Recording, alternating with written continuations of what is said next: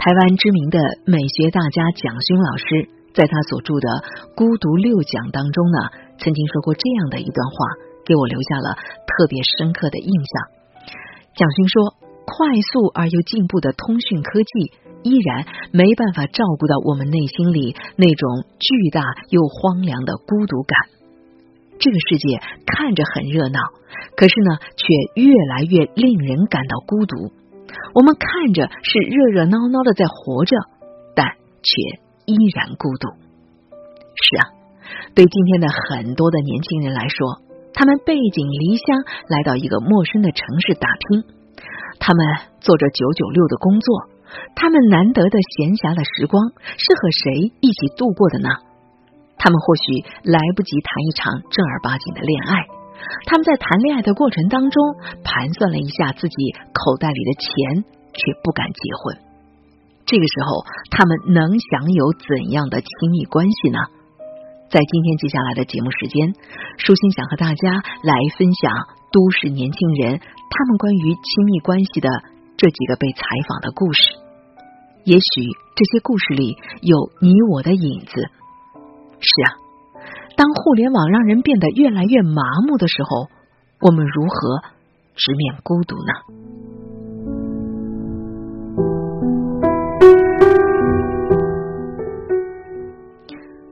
我回家了。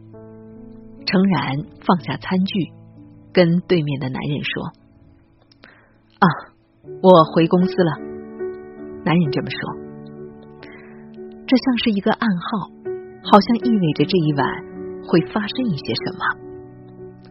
付完了钱，程然先是叫车从北京东三环的一家餐厅走出门。程然二十八岁。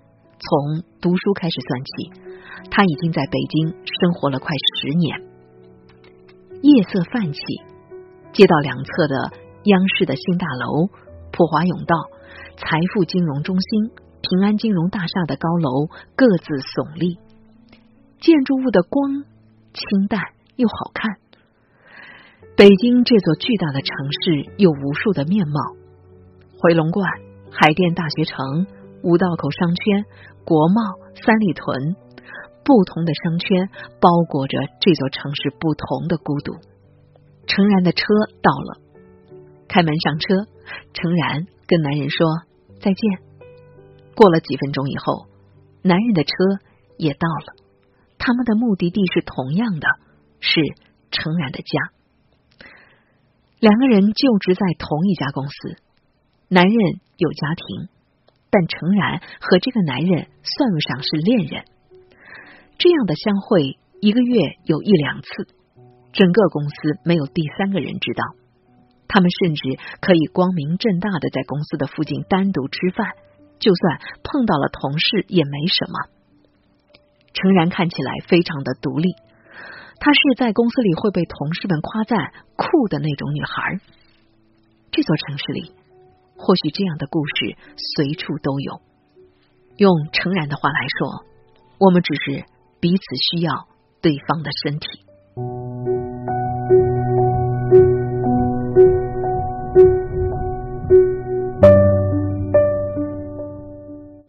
是啊，在不为人知的角落里，有多少隐秘的秘密的关系是不为人所知的呢？就像。王浩然的同事绝对想不到，王浩然居然和那个女孩同居快一年的时间了，因为他们两个人看起来实在太不同了。女孩是特别冷艳的那种人，外在表现的非常独立和坚强。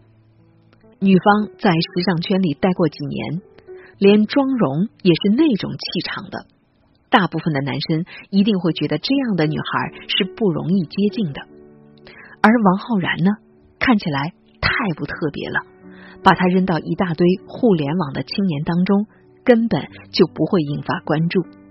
他的生活看上去那么简单，甚至单调，就是那样一个无趣而且正常的人。这两个人虽然同居，但他们俩也算不上是恋人。王浩然对他们这段关系的定义是室友。他的头脑并没有他所表现出来的那么无趣。王浩然读过很多书，喜欢思考，头脑清醒，甚至清醒到让人觉得冷酷。用他的话来说，我希望的是没有负担的关系，所以我觉得我开始对他的心态就是一个短期的关系啊。因此，当那个酷酷的女孩提出要一起的时候，王浩然犹豫了一下，答应了。反正我也是单身嘛，你可以说是寂寞。或者别的什么，反正有一个女生愿意跟我多那个啥，我肯定很开心，对吧？当然，两个人的最初的开始有很多种的理由。对于王浩然来说，数起来是因为猫。是在前年十一的长假期间，一位女同事因为要回家，把自个儿养的猫送到王浩然这里来寄养。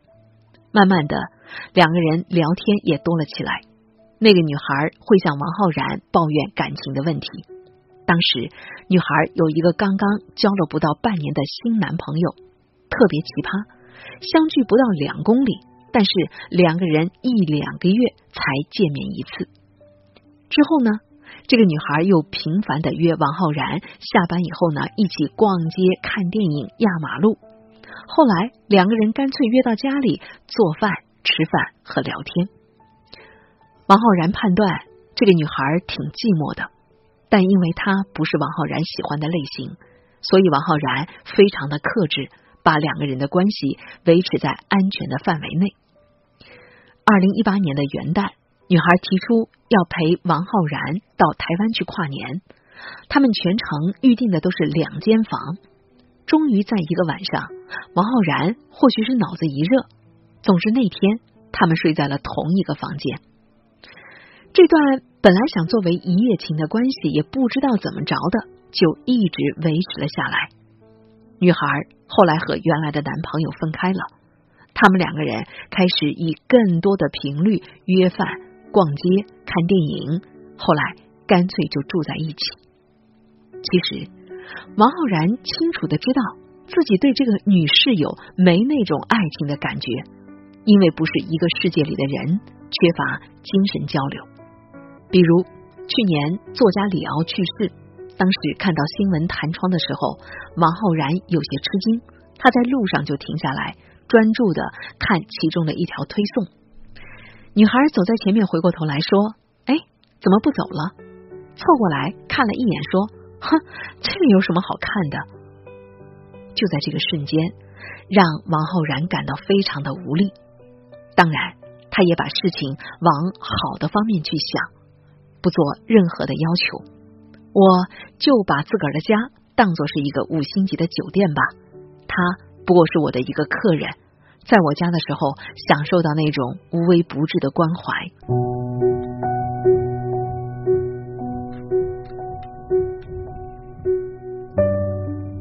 是啊，有些时刻，那种希望有人陪伴的渴望太强烈了，强烈到让你。想疯狂的握住。张弛在互联网公司做产品，公司在距离市中心很远的郊区。张弛是一个很需要热闹的人，大学的时候就经常会组织一帮朋友到外面去玩。来了北京以后，他觉得生活的质量断崖式的下跌，异地恋的女朋友分手了，公司所在的那个区就像是老家的一个县城。没什么好吃，也没有什么好玩的。张弛租一个一居室，但是这里并不能够反映出北京的高房价，房租每个月才三千出头，和他的收入相比，确实不过是一个零头。他总觉得生活实在是太枯燥了。在和异地恋的女朋友分手了一两个月以后，有一位女同事约张弛一道过周末。张弛安排了吃饭、看电影、逛街、喝酒一条龙。到了晚上，在张弛家的楼下，张弛试探的问女同事：“要不回家坐一会儿呢？”就这样，类似的事情又发生过几次。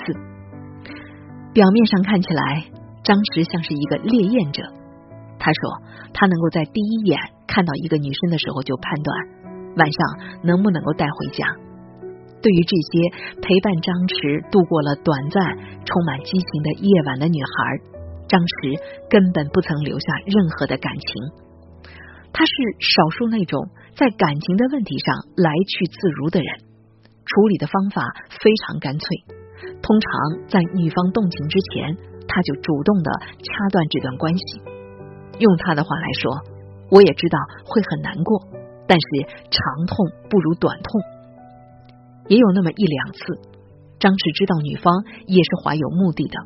有的可能刚刚分手，想发泄，或者在某一刻更需要陪伴，于是把张弛不过是当做了一个工具和幻想的对象。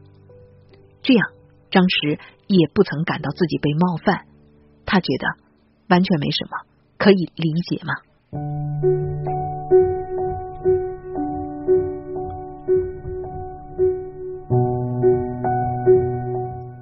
跟同事在一起。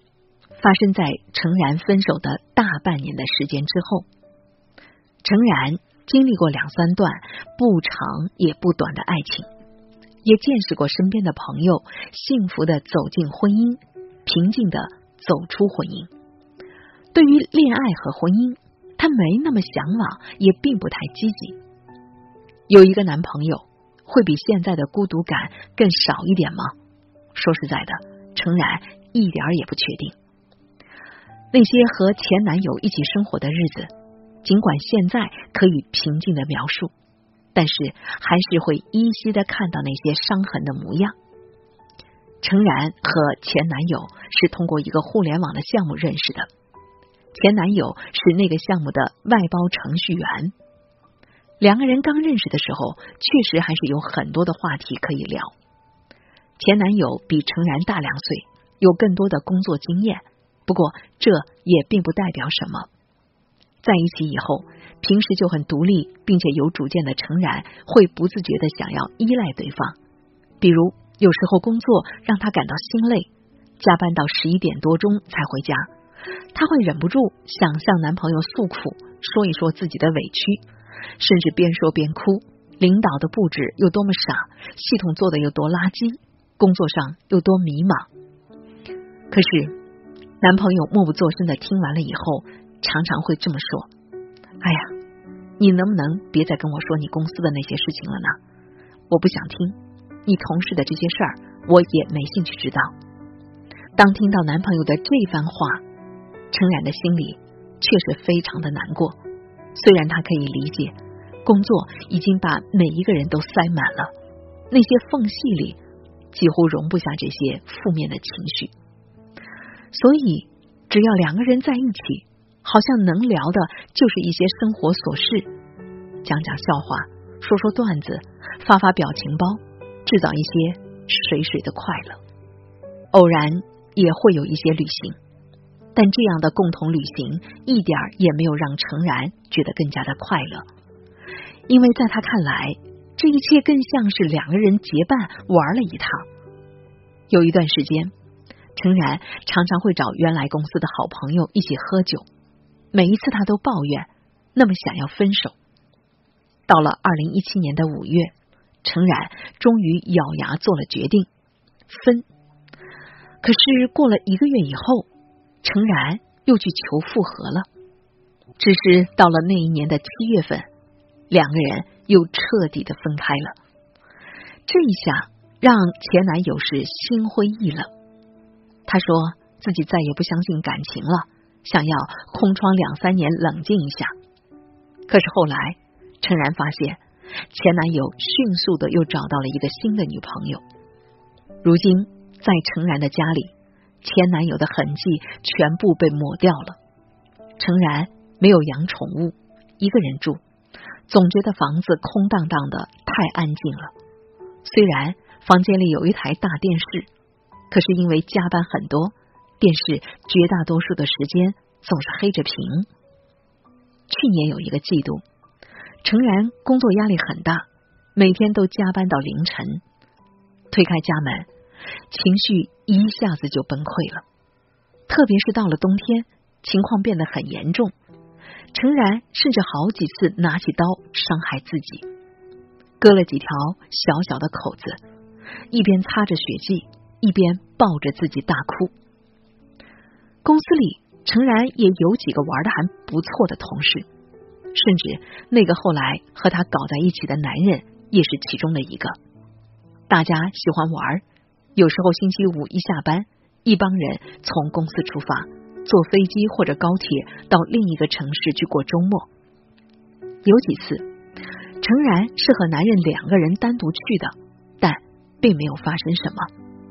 男人曾经当着大家的面表达过对自己老婆的喜欢，只是诚然知道他们夫妻两个人工作在不同的城市，见面的时间并不充分。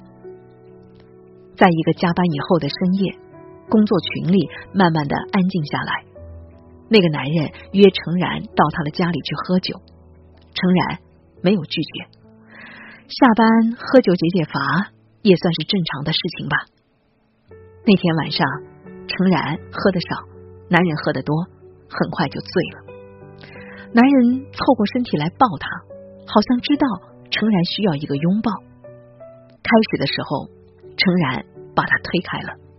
过了一会儿，男人又过来亲她，诚然又推开了。后来，诚然开始聊起自己以前的恋爱的经历，聊着聊着，诚然自己也动情了。这时候，男人再凑过来，诚然没有拒绝。过了一个月以后，男人到了程然的家里，再之后就非常的顺理成章了。建立起这样的一个关系以后，程然觉得好像情绪变得好了一点。用程然的话来说，我只是把他当做一个过渡的人，因为我还没有找到下一个人，我眼前特别需要一个人来缓解内心深处那种难以排解的孤独。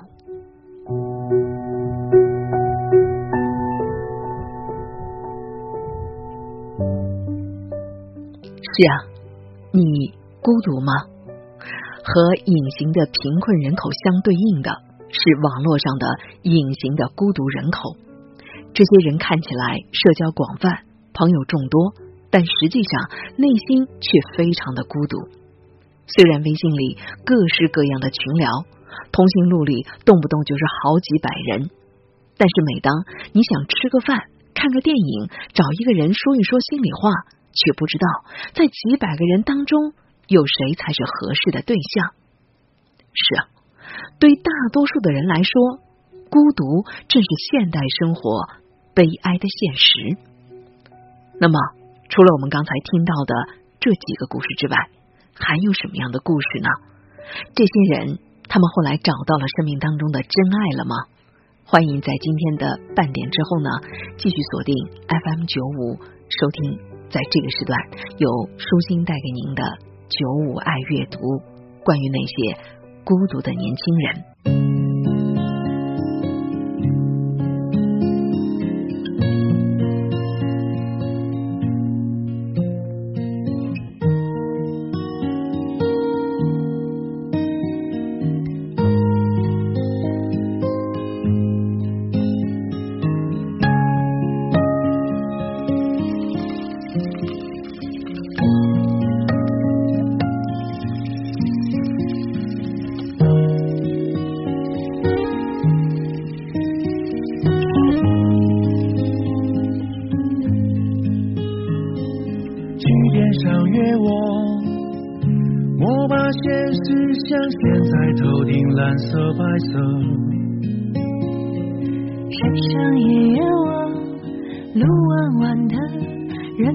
他相思去求我。在水里约我，涟漪后湖泊几个小名就婆娑。哥哥很多，但你就一个，给我这个你爱不爱哟？也可。等你梳完妆再说。等你的，可以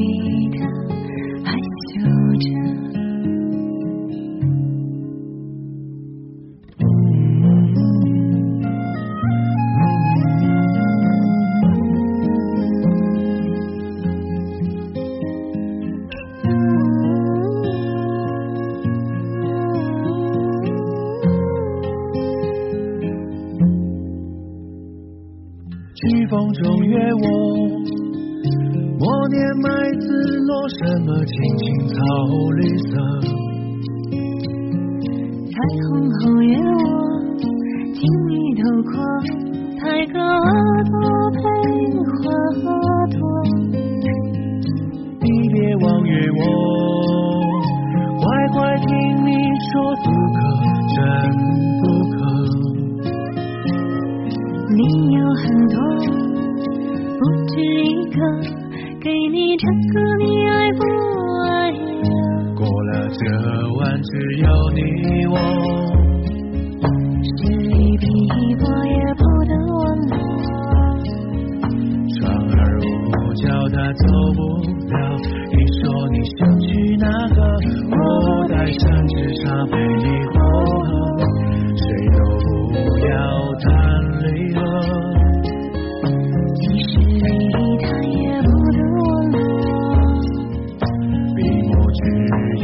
不要了，你就修好包一个，烧完山之差给狼解渴。过了这晚，只有你我。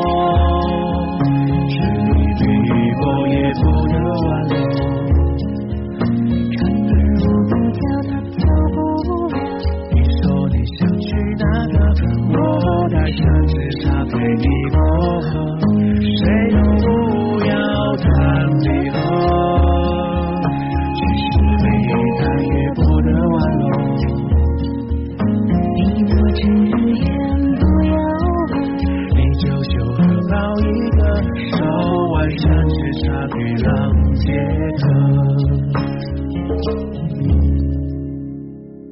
去年上约我，上上约我，去梦中约我。